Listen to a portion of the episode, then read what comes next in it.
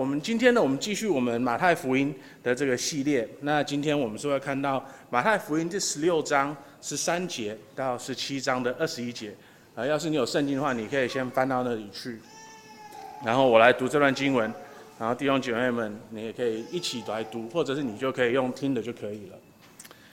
耶稣到了撒迦利亚，呃，凯撒利亚，呃，腓利比的境内，就问门徒说：“人说我人子是谁？”他们说：“有人说是施洗的约翰，有人说是以利亚，又有人说是耶利米，或是先知里的一位。”耶稣说：“那你们说我是谁呢？”然后西门彼得回答说：“你是基督，是永生上帝的儿子。”耶稣对他说：“西门巴约纳，你是有福的，因为这不是属血肉的指示你的，乃是我在天上的父指示的。我还告诉你，你是彼得，我要把我的教会建造在这磐石上，阴间的权柄不能胜过它。我要把天国的钥匙给你，凡你在地上所捆绑的，在天上也要捆绑。”凡凡你在地上所释放的，在天上也要释放。当下，耶稣嘱咐门徒，不可对人说他是基督。从此，耶稣才只是门徒，他必须上耶路撒冷去，受长老、祭司长、文士许多的苦，并且被杀，第三日复活。彼得就拉着他，劝他说：“主啊，万不可如此，这事必不临到你的身上。”耶稣转过来对彼得说：“撒旦，退我后边去吧！你是绊我脚的，因为你不体贴上帝的意思，只体贴人的意思。”于是耶稣对门徒说：“凡有人要跟从我，就当舍己，背起他的十字架来跟从我。因为凡要救自己生命的，必丧掉生命；凡为我丧掉生命的，必得着生命。人若赚得全世界，赔上自己的生命，有什么益处呢？”人还能拿什么换生命呢？人只要在他父得荣耀里，同在众使众使者降临，那时候他要照个人的行为报应个人。我实在告诉你们，站在这里的有人在每一场死位以前，必看见人子降临在他的国里。过了六天，耶稣带着彼得、雅各和雅各的兄弟约翰，暗暗地上了高山，就在他们面前变了形象，脸面。明亮如日头，衣裳洁莹如光。忽然有摩西、以利亚向他们显示，同耶稣说话。彼得对耶稣说：“主啊，我们在这里真好。你若愿意，我就在这里搭三座棚，一座为你，一座为摩西，一座为以利亚。”说话之间，忽然有一朵光明的云彩遮盖他们，且有声音从云彩里出来说：“这是我的爱子，我所喜悦的，你们要听他。”门徒听见，就俯伏在地，极其害怕。耶稣近前来摸他们，说：“起来，不要害怕。”他们举目不见一人，只见耶稣在那里。下山的时候，耶稣吩咐他们说：“人子还没有从死里复活，你们不要将所看见的告诉人。”门徒问耶稣说：“文士为什么说以利亚必须先来呢？”耶稣回答说：“以利亚固然先来，并要复兴万事，只是我告诉你们，以利亚已经来了。”人却不认识他，竟任意待他，人子也将要这样受他们的害。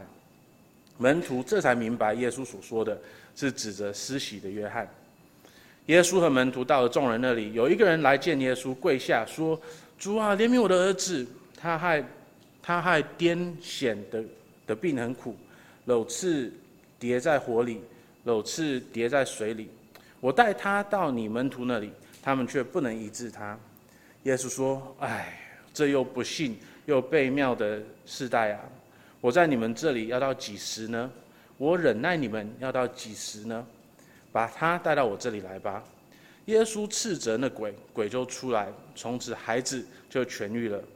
门徒们暗暗的到耶稣的跟前说：“我们为什么赶？为什么不能赶出那鬼呢？”耶稣说：“是因你们的信心小。”我实在告诉你们，你们若有信心，像一粒芥菜种，就是对，就是对这座山说：“你从这边挪到那边，它也必挪去，并且你们没有一件不能做的事了。”耶稣说：“是，哎呢，不能做的事了。”他们还住还住在加利利的时候，耶稣对门徒说：“人子将要被交在人手里，他们要杀害他，第三日他要复活。”门徒就大大的忧愁。这是神他永恒的，然后是呃完美的话语。我们一起来低头祷告。嗯，我们的天父，我们感谢你。我们今天来到了这段经文，啊，我们看到了你的教会的成立，嗯，还有啊他们会遇到的一些挑战。啊，我们的天父啊，恳求你，呃，让我们在读这段经文的时候，我们不只是知道说它是真的发生的一些事情，而是主啊，嗯，当马太他要记载下来的时候，当你去。嗯，当你要马太记载这些事情下来的时候，以他的方式记载这些东西下来的时候，呃，都是有你的意义在里面的。嗯，所以主要恳求你，让我们看到这段经文对我们今天的意思，然后主要也让我们呃愿意的去呃顺服他。我们天父恳求你的圣灵啊，让我们可以开眼，让我们看到你的话语啊的美好啊，让我们看到主耶稣基督的美好。让我们更愿意的去跟从他。我们祷告这些奉主耶稣基督的名，阿门。好，嗯，今天呢，我觉得我们需要问我们自己的一个问题，就是我们在看教会的时候，呃，我们我们看到的是什么一个东西？就是或者说教在我们的的的心里面，教会是一个什么样的东西？嗯，那我们可以用一个比较。观察性的方式来看它，就是现在的教会是什么样子的。那你在世界的各地的话，呃，你可能会有一个不同的印象，就是教会是什么样子的。嗯，对你来说，呃，你要是从西方然后呃过来的话，你可能会开始想说，哦，对啊，西方的教会现在越来越弱了，然后越来越没有人在听神的话语了。嗯，然后你会觉得说，好像嗯，就是西方的教会，它它现在是一个。很弱小，然后甚至于没有影响力的一个地方。那可是呢，你要是去了嗯非洲或者是南美的一些地方的话，你会看到神的教会在那里迅速的成长，然后有很多人很多人很想要嗯就是来到神的面前，然后更加的认识主。像我以前从来都不知道，直到我认识了一个巴西的弟，从巴西来的一个弟兄，嗯，在巴西有很大很大很大超级无敌大的。改革宗教会，那是那是我原本都不知道的，因为我一直以为巴西是一个天主教的国家，嗯，可是呢，在那里，嗯，有很大很大，然后很积极去传福音的改革宗教会。今天呢，你可能在嗯，就是呃中亚洲的部位，或者是东亚的呃 Middle East 的地方，或者是北非洲的地方，那你可能会觉得说，基督徒他们是在。嗯，世界上很惨的一群人，因为他们一直受到不同的宗教的压迫，或者是政府的压迫。那相反的呢，在台湾这里，嗯，我们可能就相对的就比较舒适，嗯，舒适到说我们根本不知道我们在做什么。嗯，所以经常呢，我们可能会像我们现在在这个地方，我们可能就会觉得说，好像教会就是一个嗯随便啦的一个地方。他在他他在世界上没有影响力，然后当我们去看到别的教会的时候，我们甚至会可能认为说他们没有中心他在服侍主。呃，那今天呢，我们就要来看说，所以教会它到底应该是什么样子的？然后这个教会呢，在这个世界上应该做什么事情？然后他们会遇到哪些挑战？还有他们会受到什么样子的帮助？嗯，那为什么会这样说呢？嗯，因为整个马太福音它是有个架构的，然后就是我们我们经常会回去讲。可是呢，呃，我们要特别看到的是，从十六章十三节到二十章十九节，我们会看到一个嗯神的教会的一个过程。嗯，从从十六章十三节这边呢，我们就开始看到了教会的成立，然后透过耶稣跟他嗯跟他的门徒们分享。福音的时候，就是他会死，然后他会复活的的有有有三段的的的经文，十六章二十一到二十八节，十七章二十二跟二十三节，然后二十章十七到十九节，我们会看到这个三次的，嗯，他耶稣跟他的门徒讲福音，然后他们的反应是什么样子的，我们就看到了一个，嗯，耶稣基督的教会的一个信心的成长，所以这就是为什么我们今天的。的的主题是教会信心的成长，那但就我们不可能一次把这么多篇都讲完嘛，所以我们会看到的，今天只会看到说，就是教会是如何成立的，然后它成立的是为什么，它它要来干嘛的，然后呢，我们会看到说，教会如何在这里面在成立以后，有开始一点点的，嗯的的的信心的成长这个样子。所以呢，我们今天也会看到，第一个，我们看到神的教会的成立，然后第二个呢，我们会看到说，在成立以后，教会它可能会为因为什么样子的原因，呃呃呃呃呃而失败，呃，那第三，我们看到主耶稣基督对我们的恩典，然后让我们成为一个有一点点信心的教会这样子，所以。今天这这这边讲到呢，不是为了让大家自豪的说，好像、我们教会做的很棒。相反的是，我们要知道说，我们是一个信心弱小的教会，然后我们期待主耶稣基督来帮助我们。好，我们现在来看十三节，十六章十三节到二十节，我们看到神的教会的成立。然后呢，在这个教会的成立的时候呢，我们会看到两个有趣的东西，一个是一块石头，然后一个是一个钥匙。我们看到一个石头，然后一个钥匙。我们看到的石头是谁呢？或是什么东西呢？石头很明显是彼得，对不对？那彼得在呃希腊文跟呃 Aramaic 东通，它的意思都是石头，彼得都是石头的意思。所以在这里呢，耶稣他是用了一个就是呃有有一点笑话的方式。来跟彼得表达说：“哦，你你你就是你你这块石头，就是我要建立教会的这块石头，这样子。”那彼得是石头的这件事情，他他的意思是什么呢？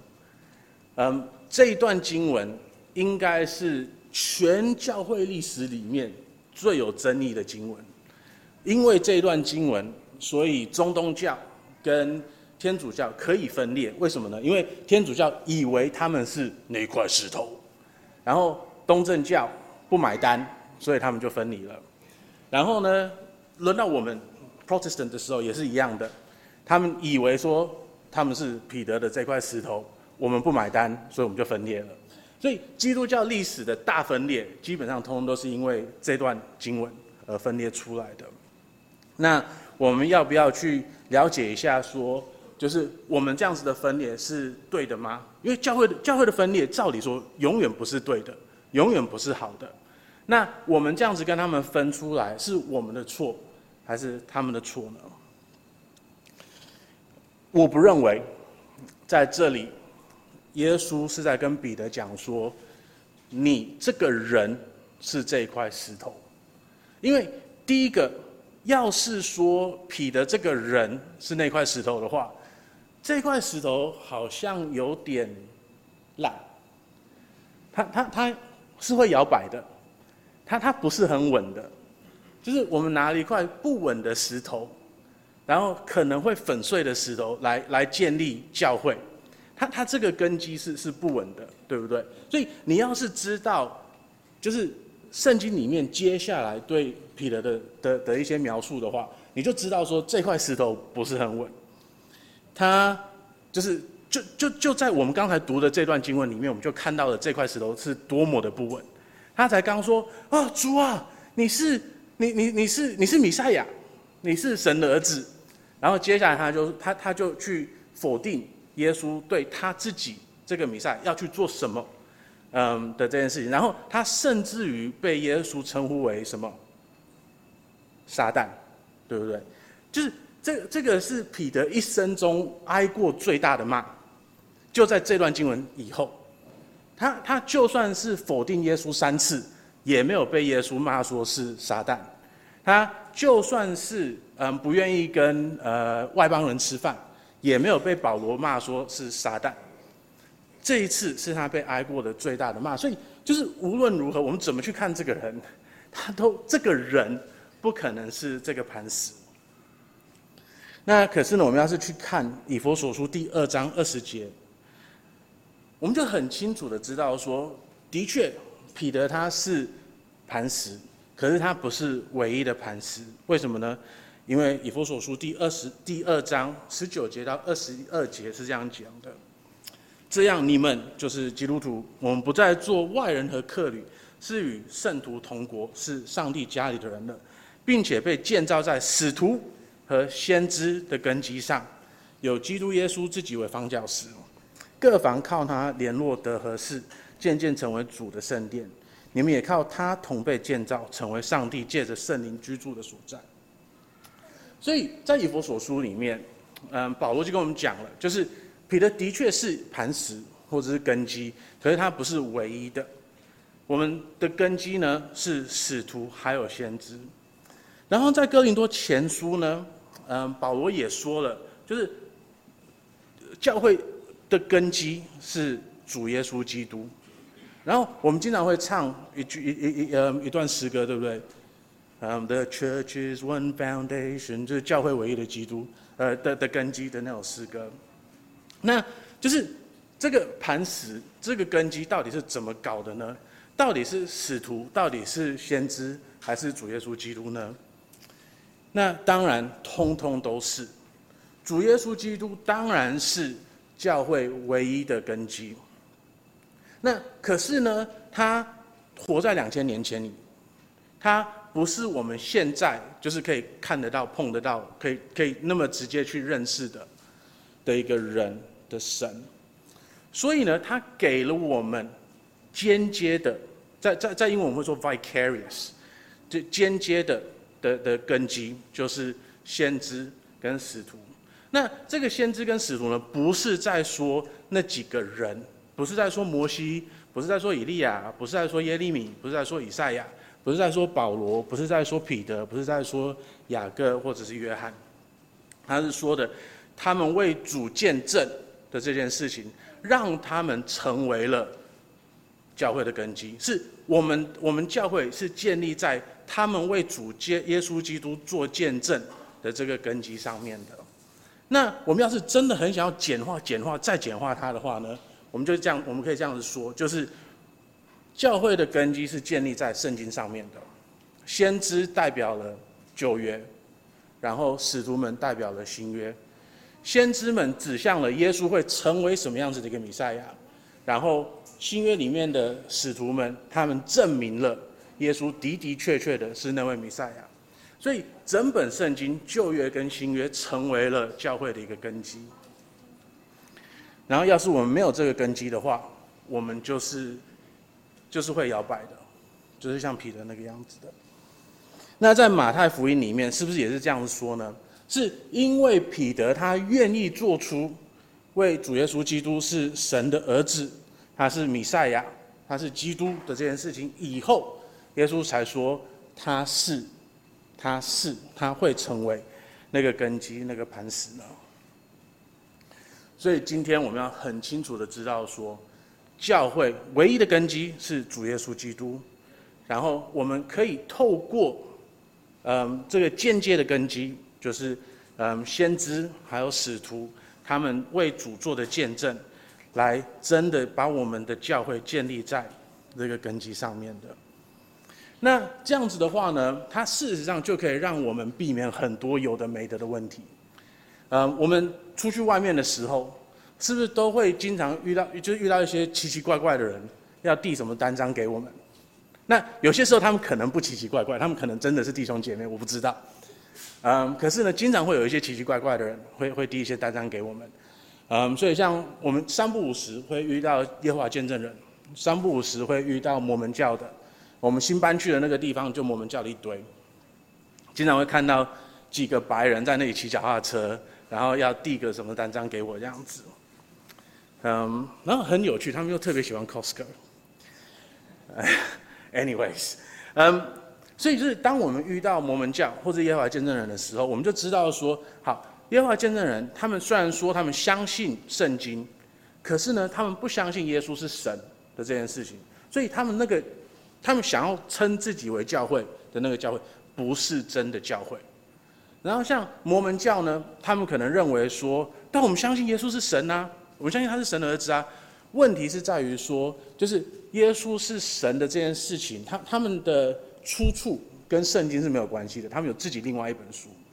所以就是，就我我们要是知道说，呃，教会的根基是建立在耶稣是谁，然后圣经是跟我们讲耶稣是谁的这件事情上面的话，基本上我们就可以比较快的去知道说，哪些人是真的弟兄姐妹，哪些人是奇奇怪怪的异端。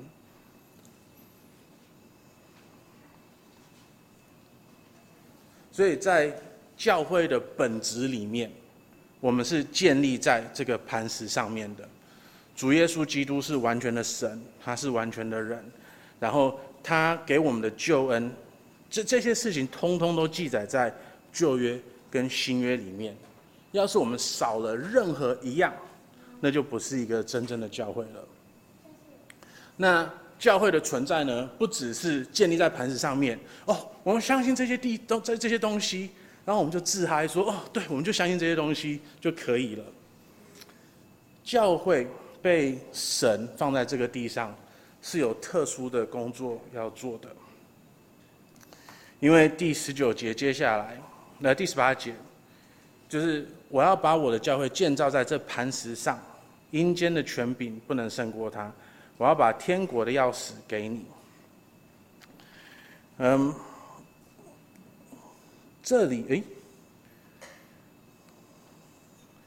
教会在这个世界上是有事情要做的。我们要把人带从阴间带出来，然后让他们可以进入天国。主耶稣基督建立了他的教会，在他的这个根基上面建立了他的教会，是让我们在这个世上有这个使命，有这个大使命要做的。就在现在，世界上有不知道几千亿的人，他们现在被阴间捆绑住了，他们是没有办法出来的，他们在他们的罪里面，他们在恐惧里面，然后他们被死亡捆绑的。然后主耶稣基督呢，他要我们去跟阴间的这个权柄作战，因为不能胜过他，代表说。是有征战的，对不对？所以主耶稣基督他要我们去跟阴间的权柄征战，然后他们的期待是我们会胜过他，因为阴间的权柄是没有办法胜过我们的。那在这里呢，他他就好像两个军队要开始去打仗了，对不对？那特别的是呢，那个嗯，教会的这个名词。在所有的福音书里面，只出现过两次，一次是这里，然后另外一次是马太福音第二十章那边。那就是他他他在福音书里面出现的的的次数很少，因为那个时候教会还没有被建立起来，对不对？是在使徒行传的时候，教会才真的被建立起来了。那在这里有教会这两个字，希腊文是 ecclesia，那我们就要问说，他为什么会突然出现在这里？在旧约的圣经里面，希腊文的 ecclesia 这个词，它就是出现的出现也也不多，因为通常呢，神的子民就会被叫做神的子民，他们他们不会做说是教会，或者是他他事实上是一个嗯，就是聚集的一群人的一个概念。那在旧约里面呢，这个字会出现的时候，基本上都是神的子民他们聚集在一起，准备去打仗的时候。才会被叫成 ecclesia，然后它特别会出现的呢，是在呃四师书里面，是四师记里面，嗯，然后就是犹太人把他们自己呃自己嗯就是召集了起来，成为了一个军队，然后去打仗的这个样子。所以耶稣基督要我们在这个世上做的是跟阴间的势力、阴间的权柄打仗的，然后他。要我们跟他们打仗的时候，他给了我们一个武器。他给我们什么武器呢？他给我们天国的钥匙，根本天国的钥匙。那就是我们要记得，这这个是罗马罗马的的世界，这是罗马的时候，罗马帝国的时候。嗯，罗马帝国它就是到处的征讨各处各样的东西，然后。你知道，就是罗马帝国的军队，他们最有名的是什么吗？就是他们很会攻城，超级会攻城的，没有任何的城池是他们攻不下来的。那大家应该都看过《Gladiator》，就是你你年纪大一点的话，《Gladiator》要怎么讲？神鬼战士，神鬼战士的的这这这的这一出电影啊，那就是新的会出现，新新的好像他们正在录了，嗯，第第二集，我我很期待这这个，因为我小的时候我一第一次看过神鬼战士这这这这这个这个电影，我就超爱的。那我要你想象，就是一个罗马的，嗯，罗马的将军，他站在他所有的士兵前面，然后他跟他们说，就是我们今天要去作战了。那大家都准备好了吗？然后所有的罗马士兵就是开始用他们的枪去打他们的盾牌。有，好，可以了，好，那大家都都大家都准备好了。然后呢，那个罗马的将军跟他们说：“我知道我们今天一定会赢的。”然后耶。然后罗马将军跟他们说：“你知道为什么吗？”然后他跟他说：“因为我有一个秘密武器，我们今天是一定会赢的。”然后大家都很兴奋，很兴奋，很兴奋。然后大家都在想说：“这个武新的武器是什么东西呢？”他那就是罗马世界里面有有投石机，他他们是很厉害的，就是可以做出这个东西。就很就你们要是有看过那个《魔戒》里面的的的的那一幕，经常跟那个很像。OK，呃，有投石机，然后有有有攀云梯，有什各式各样的。他们哇，就是到底有什么新的武器可以让我们赢过阴间的权势呢？然后将军跟他的的的的仆人说：“把那个武器带过来。”然后那个那大家都很想象说，很很很期待说是什么。很伟大的武器会出现，可是呢，出现的竟然是一支钥匙。他他基本上基本上是就像喜剧一样。那是这一支钥匙会让我们可以赢过阴间的权柄。对我们来说，我们好像会期待一些很很复杂、看起来很大的的东西。来让教会可以赢过阴间的权柄，我们可能会想要看到，就是教会里面的投石车，或者是攀云梯，或者是就是就是可以可以破门而入的什么大工具那样子的。有太多太多的教会想要用各式各样的方法去赢过阴间的权柄，然后有很多很有创意的人，一天到晚在想说，我们可以多么的有创意。让教会成长，然后赢过阴间的权柄。可是事实上呢，有一个很简单的、很简单、很简单的一个武器，就是要死而已。就是那个将军，他他把大家搞得那么嗨，然后他就拿着钥匙，走到敌方的城堡，钥匙进去开了，就开了。没有那么的复杂，没有那么的伟大，很简单的一件事情。主耶稣基督，他给了我们天国的钥匙，让我们可以赢过阴间的权能、权柄。那这个钥匙到底是什么呢？在教会历史里面，嗯，这个钥匙，嗯，通常被诠释为，呃，两个东西。第一个呢，就是很简单的，在讲台上面乖乖的、好好的传讲福音，就这个样子，啊，那这个应该很明显，我我就不多说了。那第二个呢，嗯，就是教会的呃治理，嗯，还有就是 church discipline 中文要怎么讲啊？教教会的惩戒的这件事情。那这两个呢，事实上都可以被绑在耶稣给我们的大使大使命上面，因为耶稣的大使命，他叫我们去做什么呢？他叫我们去各市各地，各各地到地级，把神的福音传讲给大家，然后也教导他们要做主耶稣基督要他们做的事情。所以一方面呢，是我们有要去宣教，我们要传讲主耶稣基督的福音。可是另外一方面呢，我们要教导大家可以顺服神他所教的一切。那这样子的话呢，我们在教导的这个过程，它它包括了惩戒的这一样。我们拿着这个钥匙，这两件东西，我们可以打败阴间所有的权柄。我们可以把所有被困在阴间的人，所有被困在罪里面的人，所有被困在恐惧的人，我们可以释放他们。他们可以在主耶稣基督里面找到真正的自由。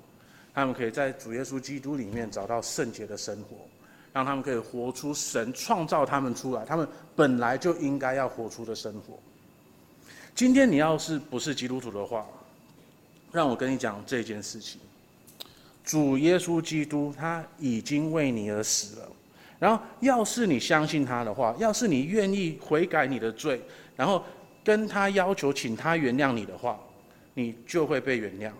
要是你恳求他，让他变成你的主的话，那你就不再被罪捆绑了，你就不再被恐惧捆绑了，你就不再被死亡捆绑了。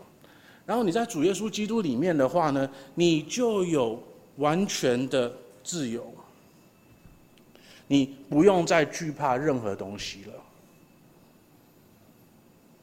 那今天我要跟你讲的是，阴间的门已经被打开了，你的问题只是说你愿不愿意走出来而已，进入天国的门。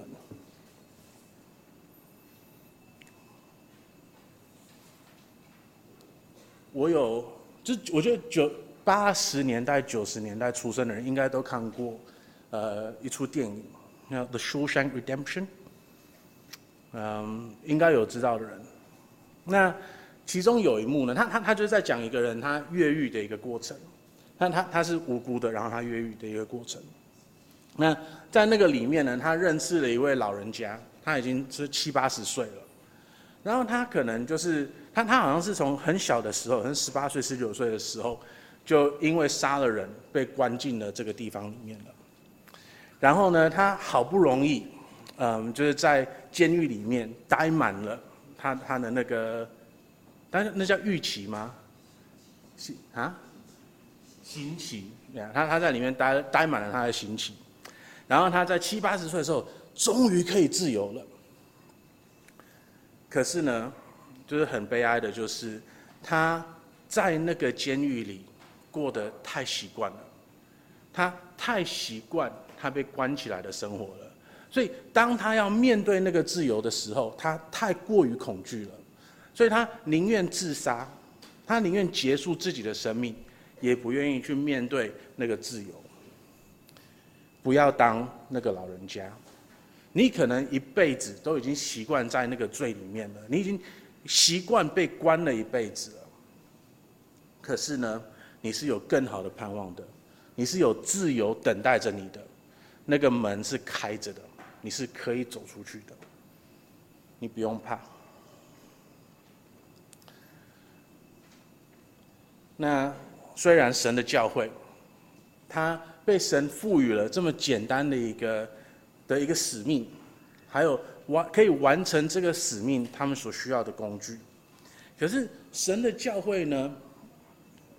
是一群罪人被神召集过来的，所以我们还是会经常有我们的不足，我们还是会用我们自己的方式试着去做神的事情，我们甚至于可能就是根本不做神的事情。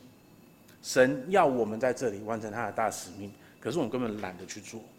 神要我们用他的方式去完成神的大使命，可是我们会用我们自己的想象。去想说我们可以做些什么事情，而没有依靠神给我们的一个方式。那彼得呢？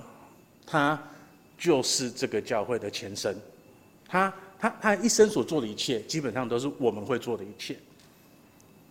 然后呢，他在二十一节到二十二节，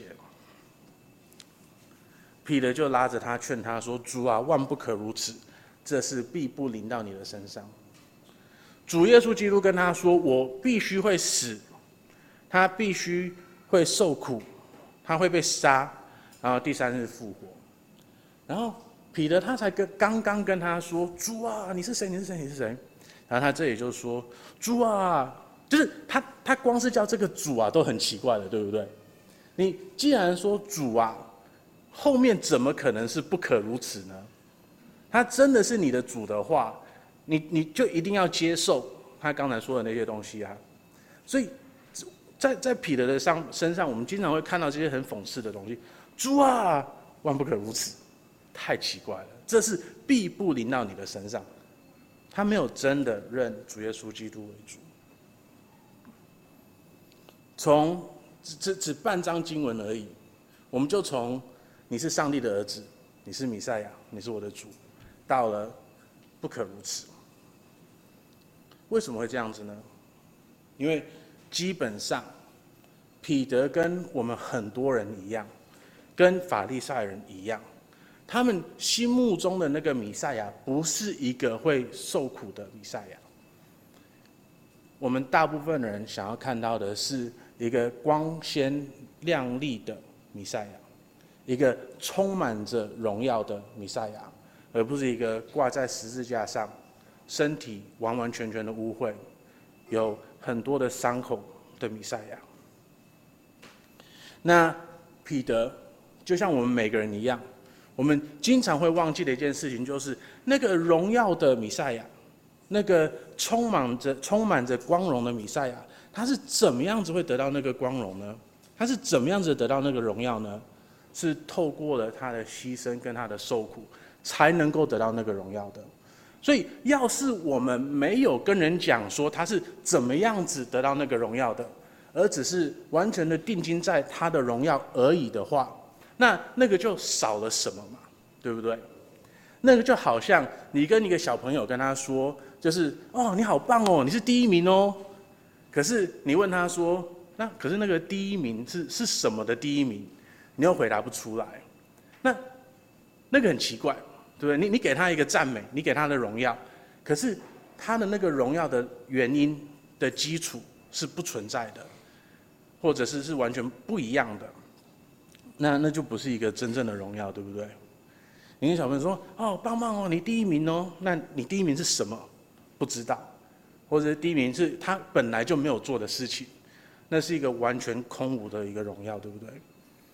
所以，对教会来说，当我们要去跟人分享主耶稣基督是谁的时候，的确，我们必须要跟人说他是一个荣耀的主。可是，我们要跟人说的是，他们他那个主是如何懂得得到那个荣耀的，他是如何得到那个荣耀的。那很悲哀的就是，主的教会太容易偏离这个东西了。我们太想要跟人讲神是荣耀的。耶稣是荣耀的，然后我们不愿意跟人讲他是怎么样子得到那个荣耀的。你去梵蒂冈看天主教的教堂，哇，建的太美了，然后不知道有多少的钱都被花在那个上面，它展现出了神的荣耀。然后呢，就就算是他们造的十字架，也都是很很艺术的，然后很就是把把主的。受苦极度的美化的一个幕的一个幕的的一幕这样子，东正教一样，然后更不用说在台湾各式各样的教会，一天到晚只会跟人讲说耶稣可以让你怎么样怎么样怎么样，而从来没有说耶稣已经为你做了些什么事情。他们只想要跟人讲神的荣耀，他不想要跟人讲他是如何得到那个荣耀的。那我们可以花很多时间去骂别的教会，可是我觉得大部分的人，我们在这里都不是天主教徒，不是东正教徒，也不是那一些嗯，就是成功神学的人。那对我们来说，这这段经文是对我们就是只能来自嗨，然后去骂别的教会了吗？还是对我们事实上也有一些应用呢？老实说，改革中的人也。有同样的问题，对我们来说，我们很想要知道事实、真实、真理是什么东西。那当然，真理是好的，真理是对的。耶稣是唯一的道，他是真的，他是对的，他不喜欢错误。可是呢，经常我们会拿真理来把它变成我们自己可以称义的东西。我们会认为说，好像我们知道一些真的东西，那我们就比别人好；我们知道一些好的神学，我们就比别人好。可是事实上呢，改革中的神学不应该让我们觉得我们自己很好。就是，就算你你你你就是加文主义，就算你你就是光是这个 doctrine of grace，就这个而已，它就让我们可以很清楚的知道说，就郁金香，郁金香本身就让我们很知道说我们是多么的糟糕的。然后要不是神的恩典拯救了我们，要不是神分享了他美好的灵，还有他的道给我们，我们根本就还是烂在那里的一团泥而已。那为什么我们会拿我们认识真理这个东西来认为说我们是可以称赞自己的，然后自我膨胀的呢？是因为在我们里面都还有罪人的心，我们还是需要常常的来到主的面前来认罪、来悔改的。那。让我们让我们每一个人都来记起主耶稣基督他的榜样，他是真理本身。可是他有拿这个真理去霸凌别人吗？他有拿这个真理去乱骂别人吗？是没有的。他反而是他是真理，他来到了世上来服侍我们的。所以当我们在跟别人对话的时候，我们应该要拿主耶稣基督的心。去跟他们对话，我们的对话是要骂他们来证明说我们是对的呢，还是我们要跟他们分享说这个才是真的，这个才是事实？你只有活在事实里面，你才能够真正的得到神的祝福，你才才能够真正的在神里面成长，你才能够真正的成圣。那对我个人而言呢，我也可以分享，嗯。就因为我最近经经常会跟一些全职服侍的人聊天，然后我开始在自我反省的时候，我我开始发现说，我经常会用，就是我有很很很紧密的思考，来取代祷告的这件事情。我会以为说，好像就是我已经把这个问题想得很彻底了。那我们要是这样子做的话，它应该就是符合神的心意的。然后呢，我会忘记说，事实上。这一切都是要建立在祷告上面的，我还是要完完全全依赖主。那我也请弟兄姐妹们为我代祷，就是让我除了在很严密的思考以外，嗯，还能够继续的，或者是加上，呃，我应该要有的祷告生活。然后让我们每个人，当我们在做每一件事情的时候，都记得，就是主耶稣基督给我们的事实上非常简单。他要我们拿着天国的钥匙，把它分享给我们周遭所有的人，来让他的大使命能够降临在这个世界上面。那当然，我们经常会，我们经常会失败。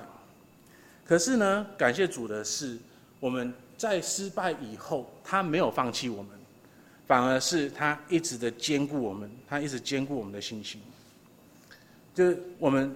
这一次会看到他们信心的成长一点点，然后在接下来几堂我们会看到说那些使徒们，然后教会他们的信心是怎么继续的成长的。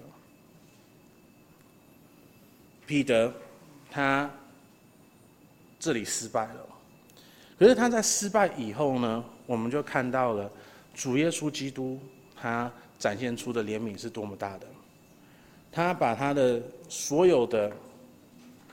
他他他把他的使徒们带到了山上，然后在那里展现出了他的荣耀，所以他是知道我们的软弱的。主耶稣基督是知道我们的软弱，他知道说我们要是看到的只有受苦的话，我们会很难接受，所以他的确会展现出他的荣耀，让我们来看。有的时候，可是那并不代表说我们可以忘记他是怎么样子去得到那个荣耀的。然后呢，在这里，在山上，他把他的荣耀展现给他们看，然后摩西跟以利亚也出现了，然后在这个地方呢，他的生他的圣父，他也发话了，他说，跟刚才我们看到的，那个受洗的时候，神说的是一样的，这是我的爱子，我所喜悦的，你们要听他的，所以这里。主耶稣基督他展现了他的荣耀给他的使徒们看，然后呢，他们在内幕的时候又看到了两个很具有代表性的旧约的先知摩西跟以利亚。然后不只是如此，连他的天父也都在为他做见证。他的天父来跟我们说：“这是我的圣子，这是我的儿子，我的爱子，我所喜悦的，你们要听他的。”这这段经文太深了，它有太多美好的神学，可以让我们花很多的时间在里面。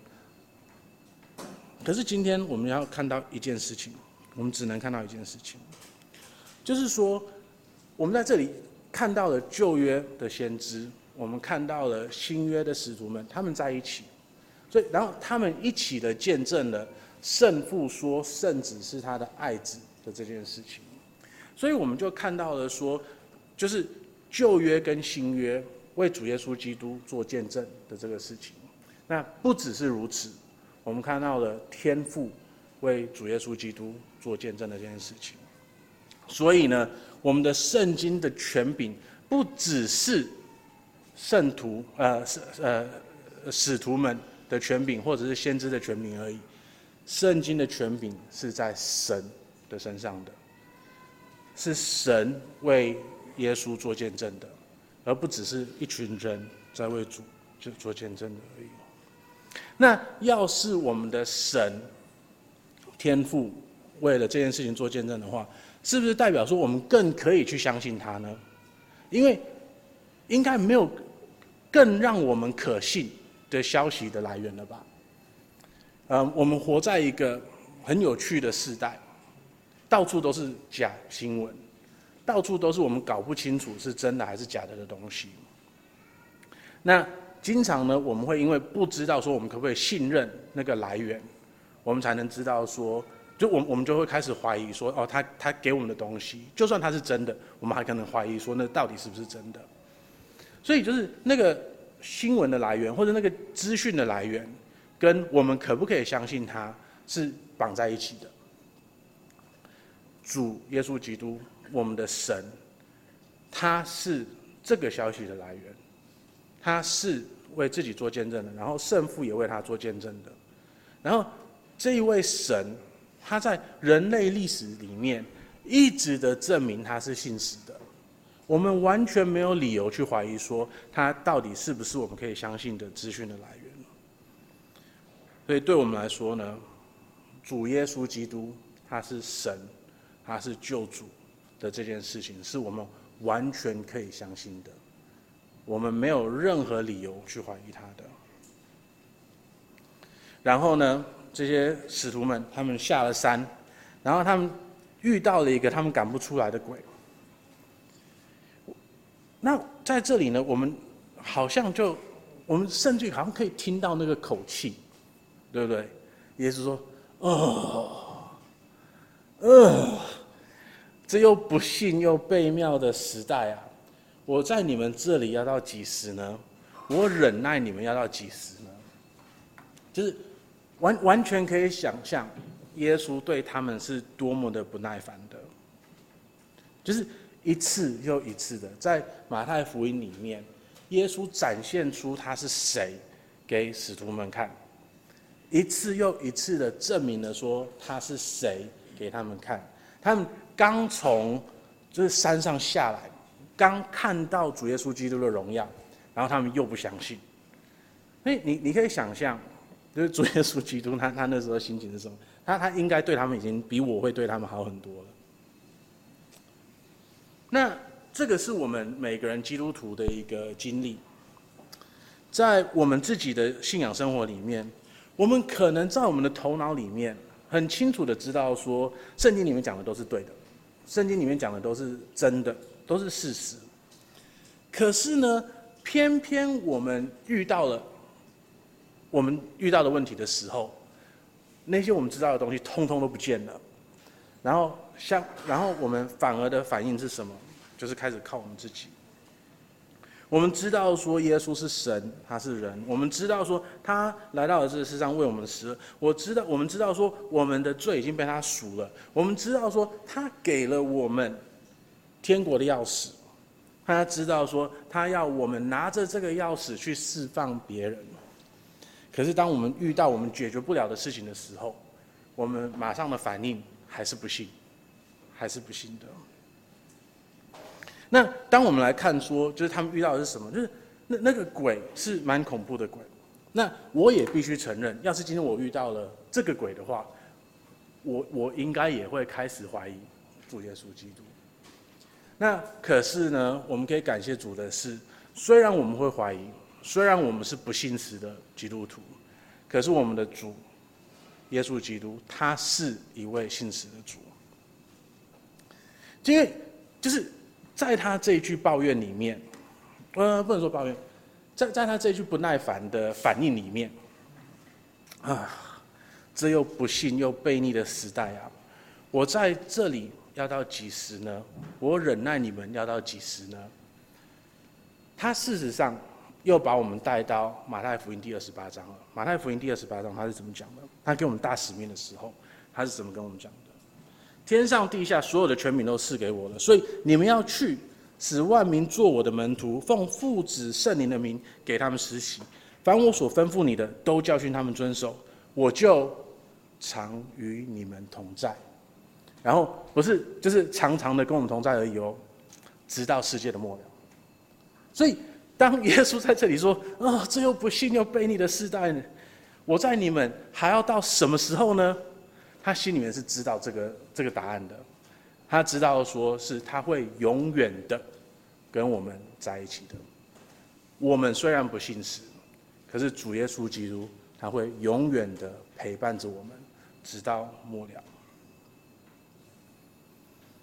所以这样子的话呢，我们知道说主耶稣基督是与我们同在的，让我们更有信心的拿着主耶稣基督天国的钥匙，来去释放所我们周遭所有的人，让他们不要继续的被罪、被恐惧、被死亡捆绑，让他们可以被释放出来，活出最自由的、最圣洁的生活。然后在这个里面，我们不需要用我们自己的想象力去想出一堆有的没的的方法，来帮助他们出来，因为我们有钥匙，我们可以直接释放他们出来。可是在这里面呢，我们会软弱，我们会有不相信神的时候，我们会有想要用我们自己的方法，或者是懒得去做的时候。可是感谢主的是，虽然我们是不信实的，可是。他是信实的，他会永远的与我们同在。然后他所拣选的所有人，无论如何是一定会得救的。就算用的方法是我们很难想象的，他拣选的人是一定会被得救的。所以今天我再一次的想要让大家知道一次：你要是不是基督徒的话，基督徒的话，阴间的门被打开了，天国的门被打开了。你可以从阴间走出来，走进去天国了。你可以在里面享受到你所有应该要享受到的自由。你不要，你不需要继续的被罪捆绑了。要是你相信主耶稣基督，他在十字架上面的所流出的血是为了你流出来的话，那要是你是基督徒的话，让我们就算我们再失败，我们还可以。紧握紧抓着主耶稣基督，因为不是我们抓着他，是他抓着我们，他永恒的与我们同在，然后让我们的信心在这里面可以慢慢慢慢的成长，因为我们会一直看到主耶稣基督，他充满的信实的对待我们，我们能够相信任何人都是因为他信实的对待我们，一次又一次又一次又一次的堆出来的，对不对？所以，只有我们一直的去经历到神的信实，我们的信心才能够慢慢的成长，慢慢的被堆出来，让我们每个人都可以常常的经历到主耶稣基督对我们的信实。我们一起来低头祷告。我们的天赋，呃，我们是多么小信心的一群人啊！呃，我们遇到了大问题的时候，啊、呃，我们经常的。会害怕，我们经常都会想要用我们自己的方法、自己的脑袋想出一些有的没的的东西来。嗯，主啊，恳求你让我们可以安心的，嗯，信赖你。主啊，也让我们在每一次的安心的信赖你，看到你对我们信实的回应，让我们信心可以继续的成长。主啊，我们恳求你，我们当中要是还没有还有任何人是还没有信主的，恳求你让你的圣灵动工，让他可以，嗯，在你的话语里面经历到主耶稣基督对他的怜悯还有美好。主要，让他可以知道说，他不用活在那个被罪捆绑的世界里面，他不用活在自己被罪捆绑的生活里面。相反的是，他要是愿意认罪悔改，然后来到你的面前认主耶稣基督为主的话，他可以活在自由里面的圣洁里面的。我们的天父恳求你啊，让我们可以呃继续的嗯有信心的成长，让我们可以更加的成为主耶稣基督的形象。我们祷告这些奉主耶稣基督的名，阿门。